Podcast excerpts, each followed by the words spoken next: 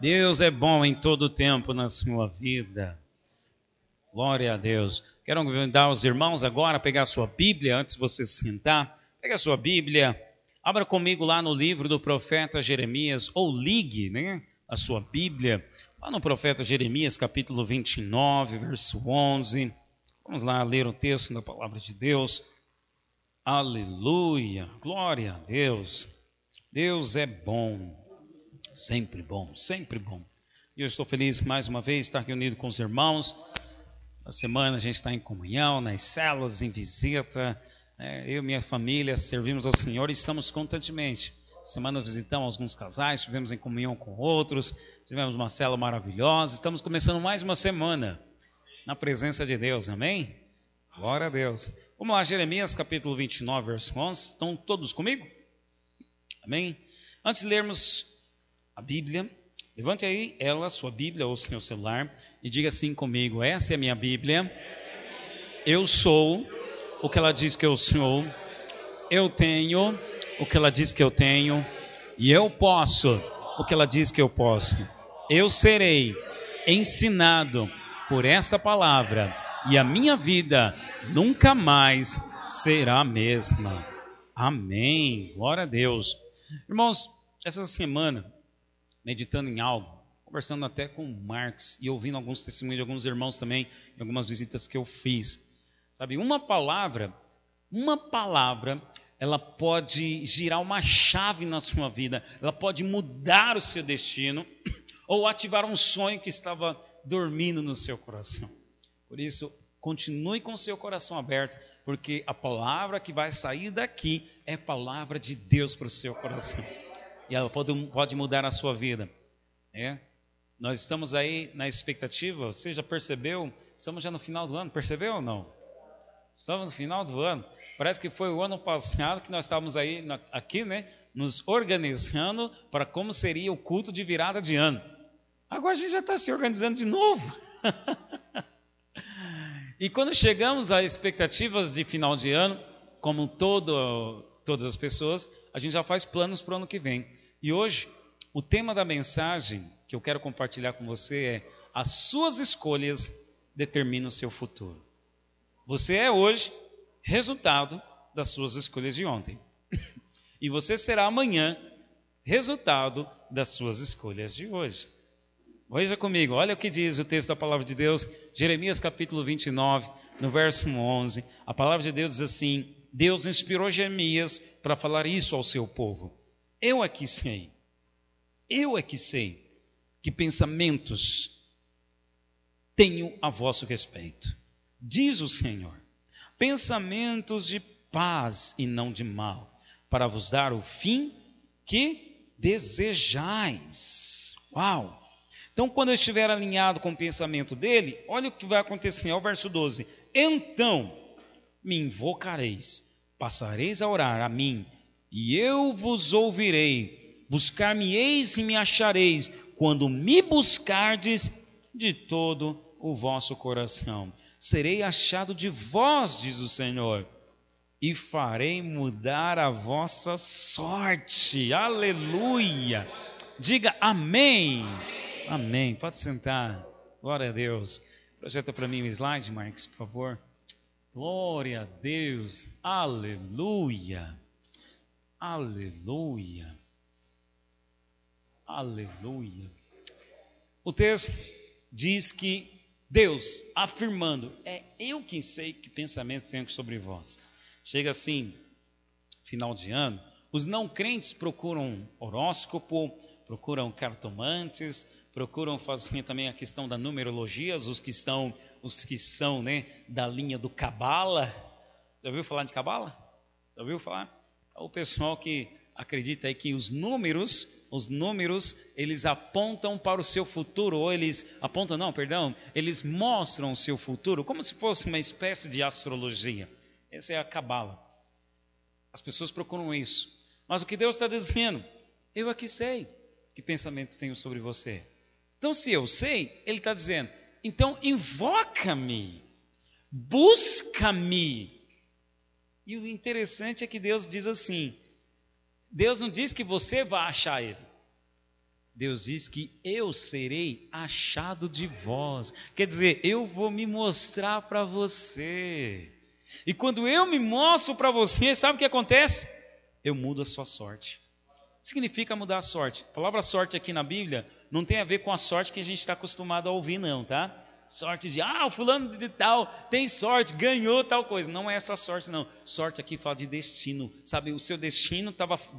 Você estava destinado a um fracasso. Mas quando Deus se mostra para você, ele muda o seu destino, ele te coloca num propósito, sabe, de vencedor, ele te coloca num propósito de fazer prosperar, ele te coloca num propósito de você ter paz. Amém, meus irmãos? Você crê nisso? Crê mesmo? Então, eu quero aqui provocar você. Presta atenção, quero provocar você. Se Deus diz que eu quem sei que pensamentos tenho sobre vós, é Deus quem sabe, você não sabe ainda. Para você saber, você tem que buscar, invocar, e aí Deus vai se mostrar. Então significa o seguinte: se Deus sabe os pensamentos que tem sobre o meu respeito, e são pensamentos de paz e plano para eu fazer prosperar, então o que eu preciso fazer é não atrapalhar Deus. O que eu preciso fazer é não atrapalhar a Deus. Porque Deus já tem tudo escrito. Salmos diz que Deus, desde o ventre da minha mãe, já escreveu, antes de eu ser uma substância informe, Deus escreveu e determinou cada um dos meus dias. E eu acredito que são dias de glória, são dias para eu vencer, são dias para eu prosperar, são dias onde eu vou ser influência, ser cabeça e não cauda, estar por cima e não por baixo. Mas o que, que eu preciso fazer, pastor? Não atrapalhe Deus. Sim, não atrapalhe Deus. Hoje eu quero dar alguns conselhos para você em cima desse tema. Suas escolhas definem o seu futuro. Então, se suas escolhas forem erradas, você atrapalha o plano de Deus. Sim ou não? Estou te provocando. Se o pensamento de Deus é de paz, se o plano de Deus para mim é de prosperar, então, se eu fizer a escolha errada, eu atrapalho o plano que Deus tinha para mim, que é um plano de fazer-me prosperar que é pensamentos de paz. Então, o que eu preciso? E hoje, rapidamente, eu vou ser muito breve mesmo, porque eu quero ser bem objetivo. Eu quero te dar quatro conselhos. Quantos eu falei? Quatro conselhos. Se você está anotando, já vou te falar eles. Sobre escolha. Então, se as minhas escolhas determinam o meu futuro, então o primeiro conselho é o lugar, o lugar onde você está não determina o seu futuro, mas sim as suas escolhas. O segundo conselho, o temor ao Senhor é o princípio da sabedoria. Terceiro conselho: escolha andar com pessoas maduras. E o quarto conselho: não seja precipitado. Quatro conselhos, quatro palavras, sabe? E esteja com seus ouvidos atentos, seu coração queimando, porque o que eu vou falar aqui hoje vai mudar a sua vida, vai girar chaves na sua vida. Acredito que já para essa semana, quero profetizar que já para essa semana coisas boas vão acontecer sobre a tua vida. Então, o que fazer, pastor? Primeiro conselho: o lugar onde você está não determina o seu futuro, mas sim as suas escolhas. Tem pessoas que dizem assim: ah, porque eu estou aqui nesse lugar e não cresço. Já ouvi pessoas falando também, pessoas que estavam aqui e falaram assim: não estou crescendo aqui nesse lugar, não estou crescendo nessa igreja, não estou crescendo nesse trabalho. O lugar onde você está não determina o seu futuro. Sabe o que determina o seu futuro? As suas escolhas. Olha o exemplo que eu vou te colocar. Adão, Adão, ele estava no paraíso, cercado pela presença de Deus, e ele falhou no paraíso. Ele estava no lugar do paraíso. Jesus, Jesus estava no deserto, cercado pela serpente, pelo diabo que veio tentar Jesus. E o que aconteceu com Jesus? Jesus venceu no deserto. Então, o lugar não determina o seu futuro, mas sim as suas escolhas. Adão estava no lugar do paraíso, mas as escolhas que ele fez foram erradas. Jesus estava no deserto, cercado pela serpente, mas as escolhas que ele fez determinaram, sabe, o sucesso no ministério dele. Então não é o lugar onde você está. Não seja daquele crente que reclama do lugar onde você é, do emprego, do bairro, uh, do, do, do, do setor, sabe, da igreja. Não!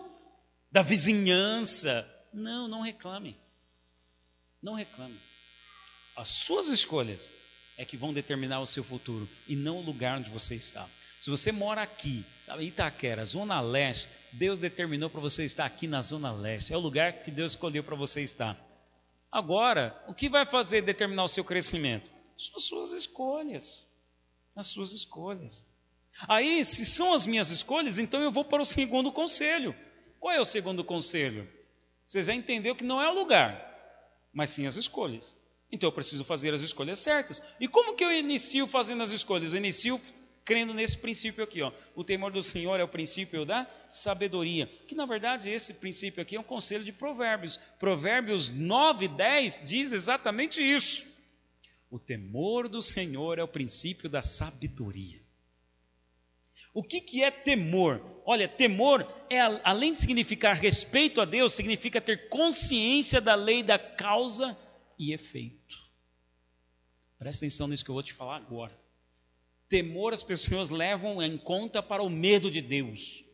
Eu quero dizer para você que não é, não é medo de Deus, respeito a Deus, mas o medo é medo das consequências. Tem pessoas que não têm medo das consequências e saem fazendo escolhas. Então, quando você vai fazer uma escolha e você pondera as consequências e tem medo delas, elas te levam, esse temor, esse medo das consequências, vão te levar a fazer as escolhas certas com sabedoria. Essa é a sabedoria. É o medo das consequências. Tá? Então, veja comigo. Você está aqui. E aí você tem muitas razões e circunstâncias para escolher não estar aqui. Para escolher não ser um cristão. Para escolher não servir a Deus. Aí você olha para suas emoções, você olha para as circunstâncias, você olha para o fulano de tal, já não está aqui. Ah, eu olho para o Beltrano, ele está até bem. Mas aí vamos colocar na balança as consequências. Mas que será de mim fora da igreja? Eu não sei fazer outra coisa a não ser adorar a Deus. Não sei fazer outra coisa a não ser servir a Deus. Ah, mas eu vou. Cristo está comigo, é verdade, mas um abismo chama outro abismo. Eu posso voltar a ser aquela pessoa nervosa que explode de novo. Então eu coloco na balança tudo isso. É, isso é mais pesado. Então eu não vou escolher. Vou, vou aguentar, vou tolerar, vou superar, vou vencer, vou estar junto. Entende o que eu quero dizer? O temor não é, não é medo de Deus, é respeito de Deus, mas sim medo das consequências. Então pondere as suas escolhas, porque muitas pessoas fazem escolhas erradas. Olha o que diz esse salmo, Salmo 25, 12. Ao homem que teme ao Senhor, ao homem que teme ao Senhor, ele o instruirá no caminho que deve escolher. Olha a palavra-chave aí. Ao homem que teme ao Senhor, ele então guiará ao caminho que deve escolher. É interessante que a escolha ainda será sua, Deus não vai escolher por você. Deus não vai, Deus é poderoso, Deus é majestoso, Ele poderia fazer a escolha por você, mas ainda assim Ele te dá a graça do livre-arbítrio, Ele te dá a graça de você escolher, mas com temor, o temor a Ele e o medo das consequências, então Ele vai me, é como se fosse assim, Sabe quando você pega uma estrada? Wagner, que viaja muito aí Brasil afora, tem estradas que são mal iluminadas. As placas são obstruídas. Aí você vê uma bifurcação, meu Deus, e agora? Para onde eu vou? Para a direita ou para a esquerda? Aí de repente, né, aquela placa, o farol bate, ela é, é, é reflexiva, refletiva, né? Aí na hora que o farol bate nela, ela ilumina e se acende. Opa, é para a esquerda. Estava pensando que era para a direita. Não, é para a esquerda que eu devo virar. É mais ou menos isso. Quando você caminha com temor ao Senhor, respeitando Deus na sua vida, o cuidado de Deus na sua vida e o medo das consequências, aquela dúvida que você tinha, de repente, determinada situação ou, ou, ou área da sua vida vai brilhar como se fosse um farol iluminando. Do tipo, Pode ser que alguém chegue em você e fale uma palavra, fale uma, uma, uma, um conselho que essa pessoa que está sendo usada para te dar um conselho, ela nem sabe o que está passando na sua vida. Mas Deus usou ela para te falar algo do nada. Do nada para você, do nada para ele, mas para você você sabe.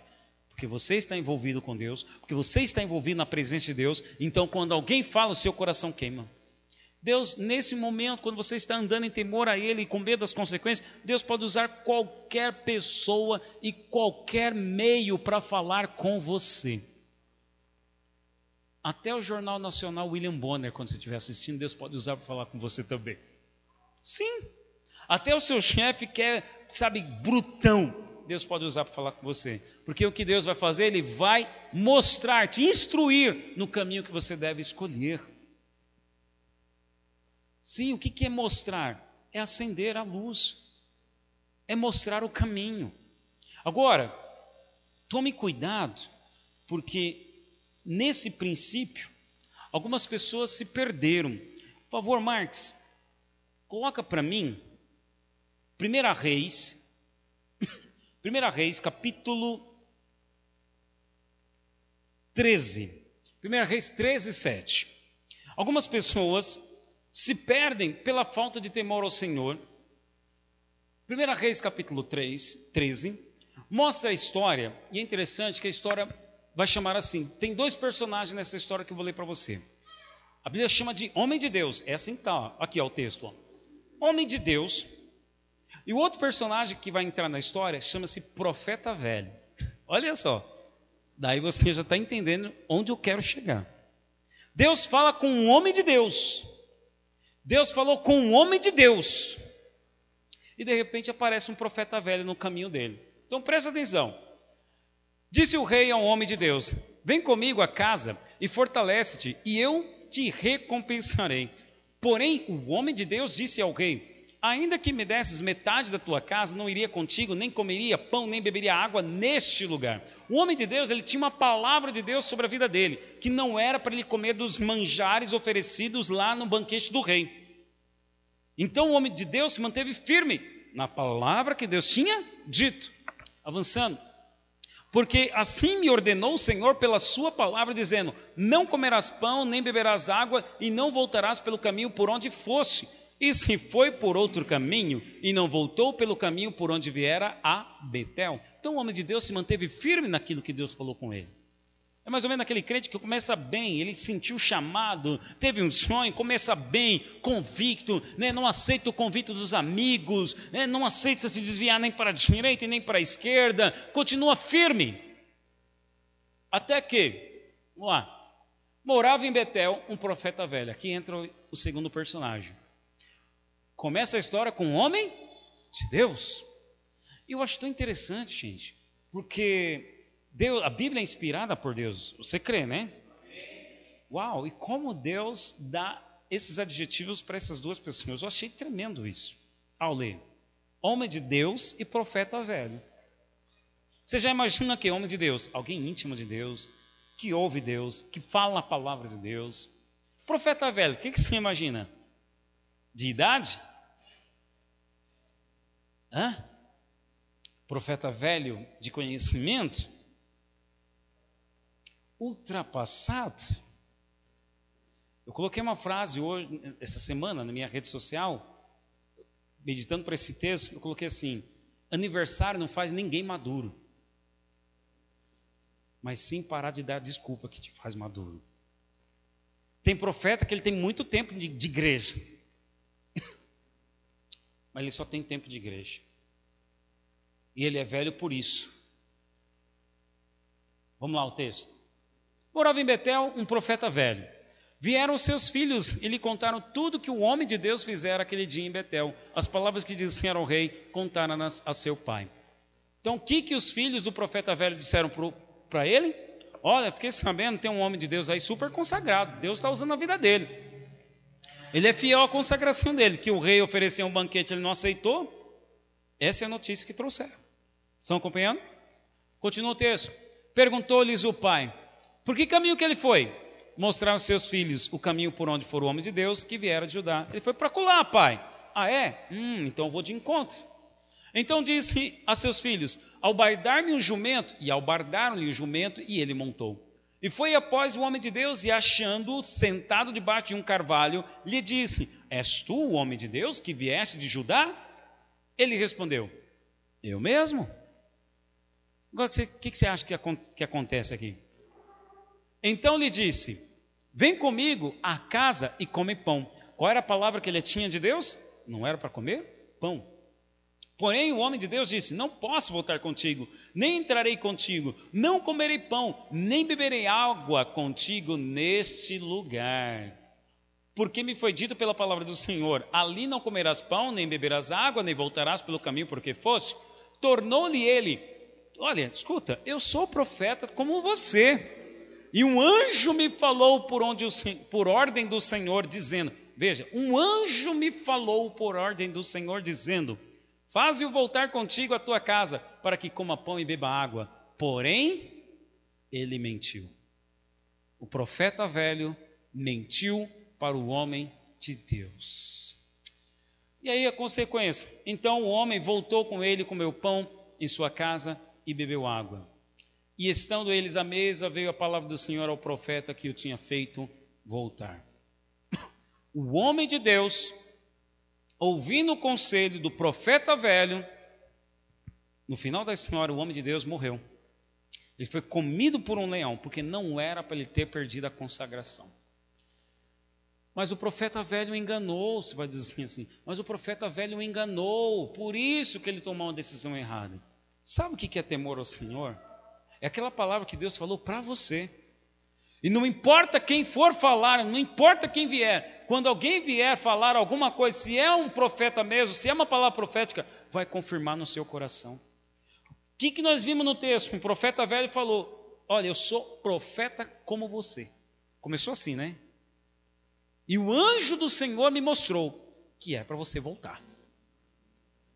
E ele já ficou na dúvida, mas, ah, tá bom, se você é profeta como eu, e o anjo lhe falou, então eu vou. Eu conheço muitos crentes frustrados, chateados, feridos com Deus, porque receberam profetadas de crentes, não de Deus, de crentes, fizeram escolhas erradas e ficaram frustrados com Deus. Temor ao Senhor é respeito ao que Deus lhe falou. Sabe, quando você está debaixo de palavra de homem, o resultado é morte. Quando você está debaixo da palavra de Deus, o resultado é vida. Quem foi que falou para você fazer isso? Foi homem ou foi Deus? Ah, mas ele se apresentou. Isso acontece muito com o novo convertido. Nossa, o novo convertido está lá feliz, alegre da vida, e ele chega no trabalho ou na escola, aí ele vem e encontra o profeta velho. O que é o profeta velho? É o profeta frustrado que não aguenta ver alguém, sabe, feliz, avivado, que está com fome de Deus. Aí ele chega num novo convertido e fala assim: Ih, isso é coisa de novo convertido. Você vai ver, vai passar os dias, isso vai passar na sua vida. E aí o novo convertido fica com aquilo na cabeça: Não, mas Deus falou, o pastor lá no encontro disse, sabe, eu fui lá no culto, eu recebi uma palavra. Aí a circunstância não acontece como ele esperava, as portas se fecham. Aí as emoções dele Falei semana passada, o que, que acontece com as emoções? Elas afetam as nossas escolhas. Aí ele faz escolhas erradas.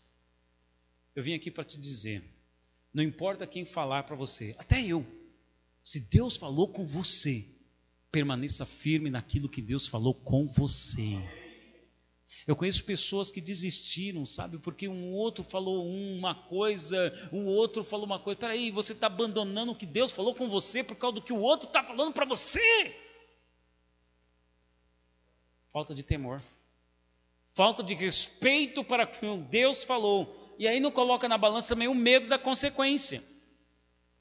Porque o homem de Deus se frustrou com isso. E aí, eu emendo aqui para o terceiro conselho. Por favor, Marcos, volta lá. O terceiro conselho, que tem a ver com o homem de Deus também. Escolha andar com pessoas maduras. Escolha andar com pessoas maduras. Mas quando alguém vier falar algo para você, tem que testificar no seu coração. O que é profecia? Muita gente se equivoca.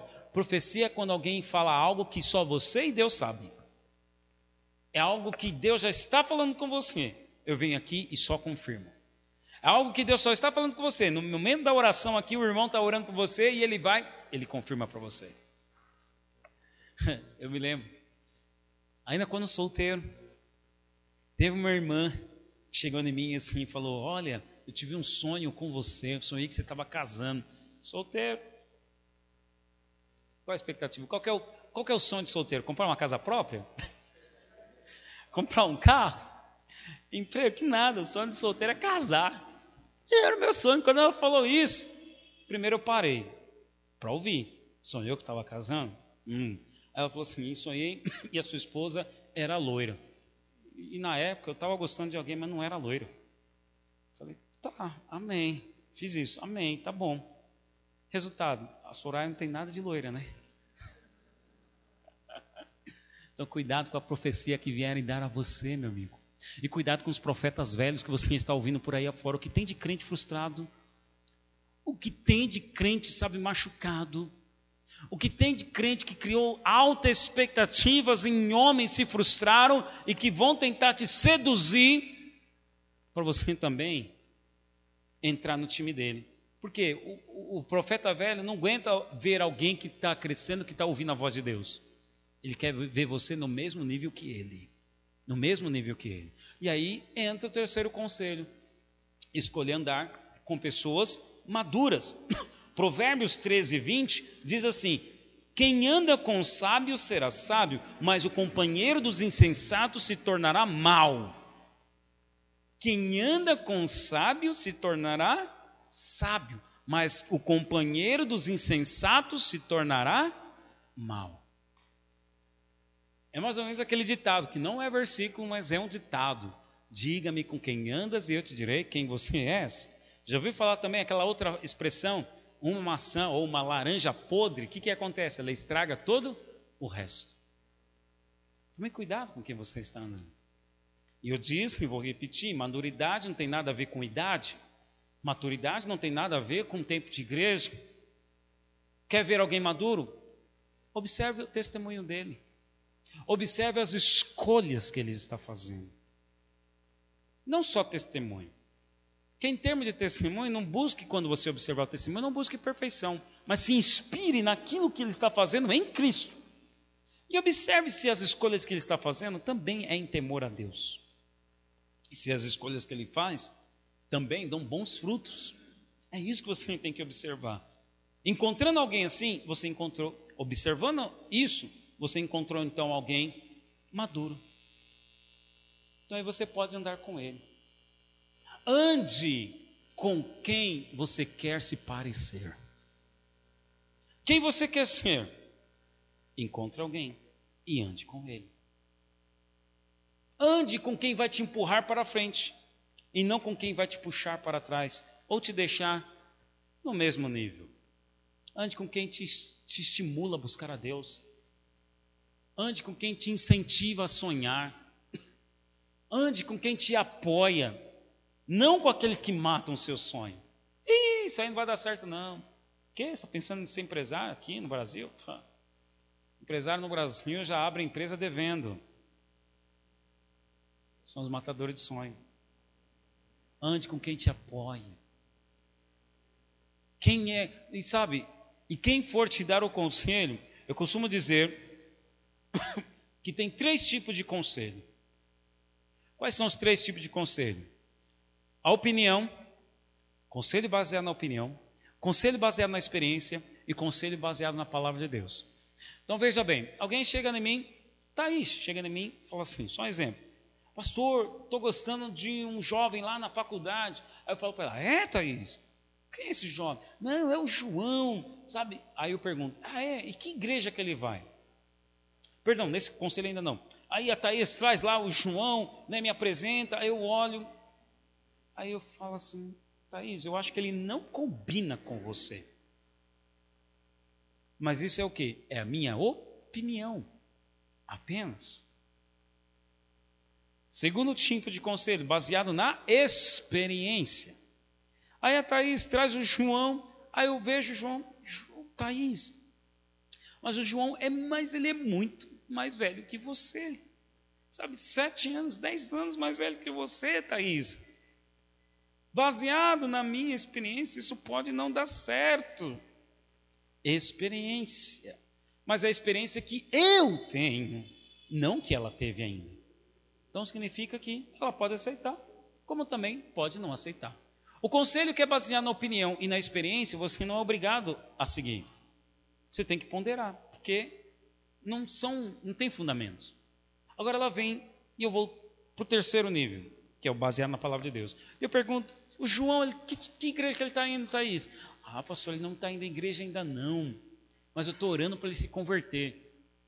Aí eu falo, Thaís, luz e trevas não se misturam. Óleo e água não se misturam. Isto é julgo desigual. Não se deixe se envolver. Oremos então para que ele se converta antes de você dizer um sim para ele. Agora sim. O que, que é? É conselho maduro, mas não baseado na minha experiência. Conselho maduro baseado o que? Na palavra de Deus. Então, conselho maduro para você não é só o que vem baseado na experiência, porque a minha experiência pode não ser a sua. Eu sou casado com a pastora Soraya, eu sou mais velho que ela, sou sete, sete. Perdi as contas. Acho que é isso aí. Sete anos mais velho que ela. Então eu vou dizer assim, ah, baseado na minha experiência, casar com mais, mais nova faz sentido. Mas pode ser que para o outro não faça sentido. E alguém tão mais novo é tão, tão inexperiente que vai dar ruim no casamento. Sim ou não? Então a minha experiência não serve de conselho, de conselho maduro. Pode servir para você filtrar, ponderar, mas não para você tomar uma decisão e fazer uma escolha. Agora, o conselho que vem em cima da palavra de Deus, esse sim.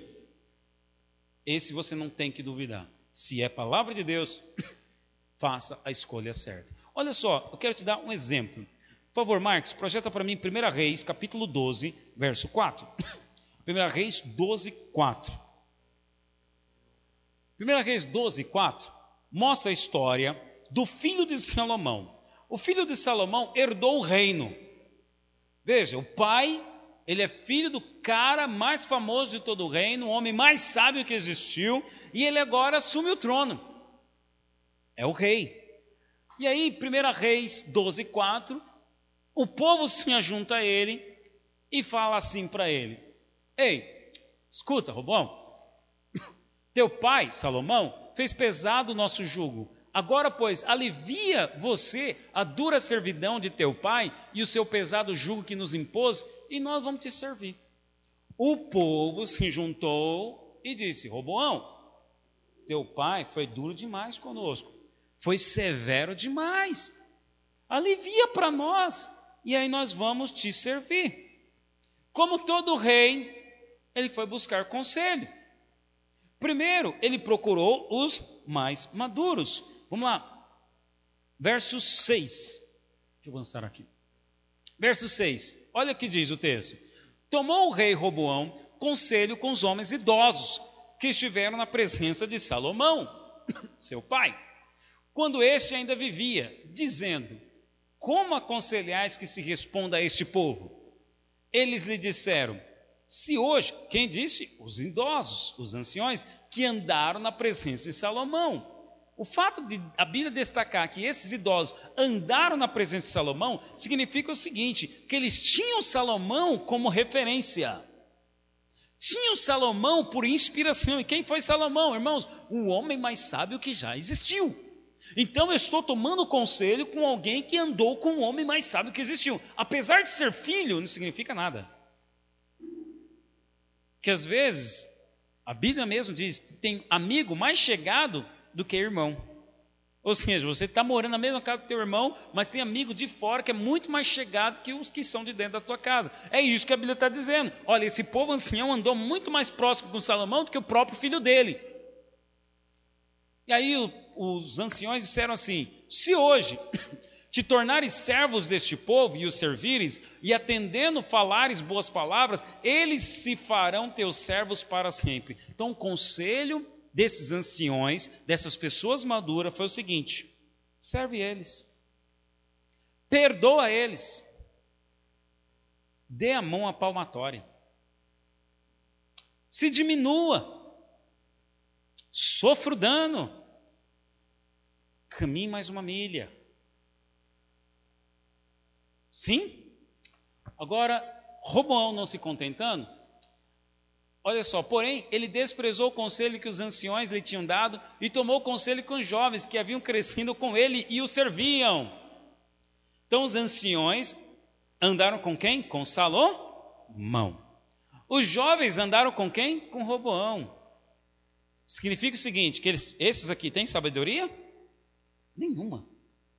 Filho do rei. Imagina, imagina alguém, filho de, de alguém muito rico. Ele só vai curtir a vida. Meu pai está fazendo tudo lá por mim, eu só estou aqui, tô, só estou curtindo.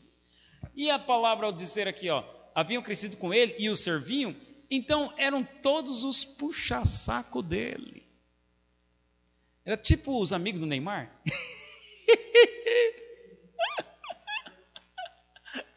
Era tipo os amigos do Neymar, onde ele está, lá, está no baile descolado, vamos que ele vai pagar para nós. Aí ele toma conselho com esses amigos, por quê? São meus amigos, são meus trutos, são meus chegados. Eu vi os velhos lá, mas os velhos estão ultrapassados. Presta atenção, que nem todo velho está ultrapassado quando ele lhe dá uma palavra de Deus. Porque a palavra de Deus nunca é ultrapassada. Então tome cuidado. Porque tem muita gente ignorando aí os, os pastores mais velhos, né? Os que nós temos como anciões, vamos dizer assim, líderes de ministério exponencial, muito jovem, falando assim: esse pessoal aí está ultrapassado. A palavra de Deus nunca é ultrapassada sistema, estratégia sim é ultrapassada. Isso eu concordo. Estratégia ela, ela tem prazo de validade. Mas palavra de Deus não tem prazo de validade. O que, que disse Jesus? Céus e terras passarão, mas as minhas palavras não te passar. Então a palavra não tem prazo de validade. E o que o conselho que os, os velhos deram a ele era um conselho sábio, um conselho maduro. Mas aí ele foi com os jovens, né? os amigos do Neymar, e disse assim: Que aconselhais vós que respondemos a este povo que me falou, dizendo: Alivia o jugo que teu pai nos impôs. E os jovens que haviam crescido com ele, olha a Bíblia dá ênfase de novo, para você não esquecer esse detalhe. E os jovens que haviam crescido com ele, ele disseram: Assim falarás a este povo que disse: Teu pai fez pesado o nosso jugo, mas tu alivio de sobre nós, assim lhe falarás: Meu dedo mínimo é mais grosso do que os lombos do meu pai. Uau! Assim que, se meu pai vos impôs jugo pesado, eu ainda vou aumentarei. Meu pai vos castigou com açoites, porém eu vos castigarei com escorpiões. Que conselho você acha que Robão escolheu? O dos jovens ou dos velhos? A Bíblia diz que ele escolheu os dos jovens. E por causa dessa escolha que ele fez, eram doze as tribos de Israel. A partir daí, as tribos se dividiram. Ficaram dez de um lado e duas do outro. E desde então as tribos nunca mais se uniram. Você acha que uma escolha que você faz hoje, ela vai afetar só você? Não. Ela vai afetar você, quem está ao seu redor e a sua descendência. Por isso, a escolha que você faz hoje determina o seu futuro. Por mais que Roboão fosse filho de Salomão, o homem mais sábio que existiu, significou nada para a vida dele. Então, a expressão diga-me com quem andas, eu te direi quem és, ela é uma verdade a partir do momento seguinte: diga-me quem você está ouvindo, e eu vou te dizer quem você é. Não é só o fato de andar. É diga-me quem está te influenciando e eu vou te dizer quem você vai ser daqui a cinco anos. Roboão, que alguns chamam até de robobão, porque não ouviu o conselho dos maduros, infelizmente, dividiu o reino, todo o povo se dividiu, não quis mais ser reinado por ele, destruiu o reino construído pelo pai.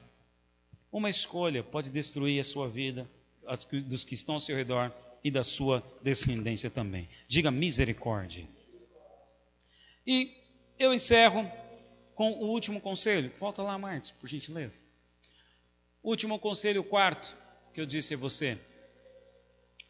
Primeiro conselho: o lugar não determina seu futuro, mas sim as suas escolhas. Segundo conselho: o temor do Senhor é o princípio da sabedoria. O terceiro conselho, escolha andar com pessoas maduras. Eu acabei de mostrar para você que pessoa madura não tem nada a ver com experiência ou idade, mas tem a ver com palavra de Deus. Às vezes você vai encontrar um jovem que ele é maduro, muito maduro em Deus, porque ele tem experiência com Deus, ele fala a palavra de Deus. Então não olhe para a maturidade como sendo idade, mas sim como vivência com Deus. Amém? E o quarto conselho é esse: não seja precipitado na sua escolha. Provérbios 29, 29 está escrito assim: Tens visto um homem precipitado nas suas palavras? Provérbios 29, 29. Tem como projetar para mim, Marcos?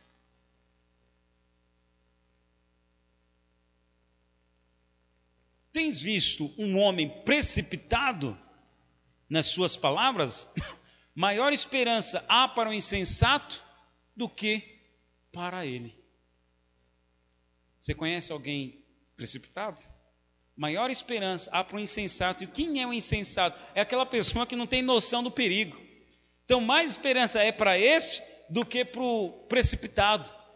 Quem é o precipitado? O precipitado normalmente é aquele que, sabe, toma decisões sem ponderar, fala sem pensar. Estamos falando de escolhas. Então ele faz escolhas baseado simplesmente pelo momento que está vivendo. Ele é precipitado por quê? Porque ele está debaixo de uma pressão, por causa do momento que ele está vivendo, causa do sentimento que ele está sentindo, da emoção que ele está sentindo. Então aí ele toma uma decisão, ele faz uma escolha. E eu tenho comigo, aí, 29, 29, Marcos.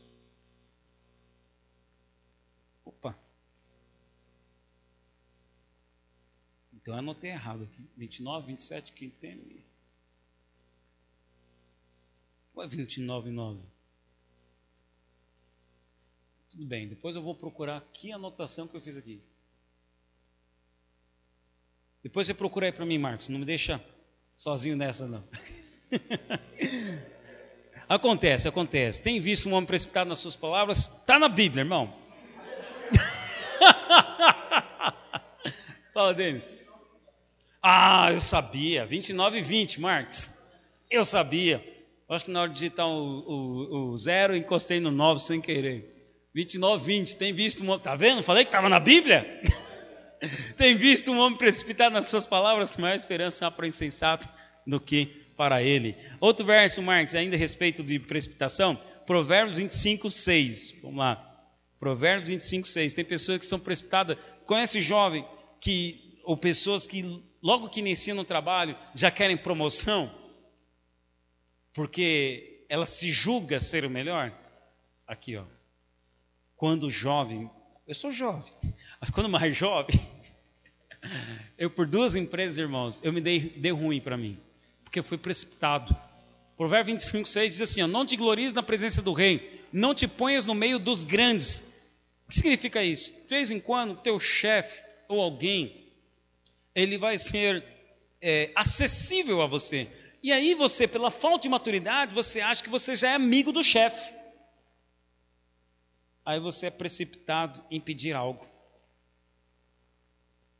A autoridade, ela vai pôr um limite. Espera aí, esse menino não está avançando no limite.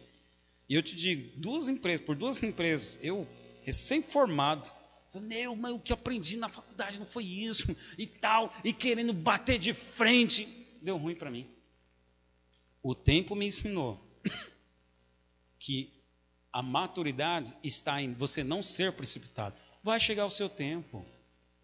Vai chegar a sua hora.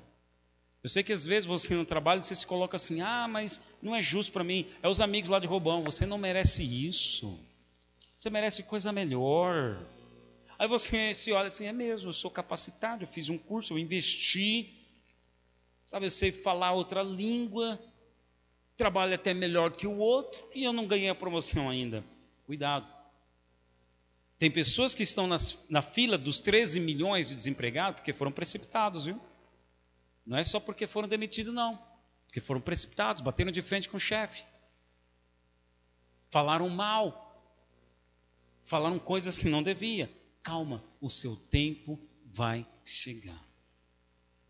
Não tome decisões baseado pelo momento que você está vivendo, porque eu digo, é apenas um momento. É apenas um momento. Eu encerro com uma história, uma ilustração. Coloca o, último, o penúltimo slide para mim, Marcos. O do pássaro. Conta-se a história que tinha um, um garoto que ele sabia que tinha um velho muito sábio na vila. E ele pegou um pássaro, assim como está aqui nessa imagem, e ele falou: É hoje que eu vou pegar esse velho. Vamos ver se ele é sábio mesmo. Ele pegou o pássaro com as duas mãos e pensou consigo: Eu vou perguntar para esse velho se o pássaro que está na minha mão está vivo ou está morto. Se ele falar que está vivo, eu aperto o pássaro, porque é um filhote, ele morre. Aí eu mostro: Está morto, te peguei, você não sabe nada. Se ele falar que está vivo, é, se ele falar que está vivo, eu aperto. Se ele falar que está morto, eu deixo o pássaro vivo e mostro, ele está vivo. E o jovem então foi com essa malícia até o sábio. Chegou até o sábio na frente de todos os discípulos do velho, e ele já tinha comentado com alguns, então a vila toda estava naquele alvoroço, vamos ver se ele é sábio mesmo. Poxa, essa pegadinha aí ninguém tinha pensado. Ele chegou até o, o velho e falou: Olha, o mestre, eu tenho um pássaro na minha mão. E escondeu dessa forma, atrás das costas. Eu tenho um pássaro nas minhas mãos. Se você é sábio mesmo, me responda: o pássaro que está nas minhas mãos, ele está vivo ou está morto? O velho parou, pensou, avaliou o momento, leu, fez a linguagem corporal do menino e disse assim: Menino, a resposta está nas tuas mãos. Pronto.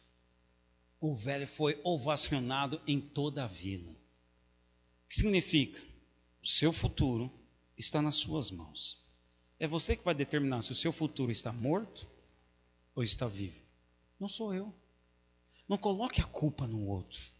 Faça a escolha você. Com sabedoria, andando em temor ao Senhor. Andando com pessoas maduras e não sendo precipitado por causa do momento e da pressão. Faz sentido para você? Então vamos colocar em pé, vamos orar então ao Pai. Aleluia!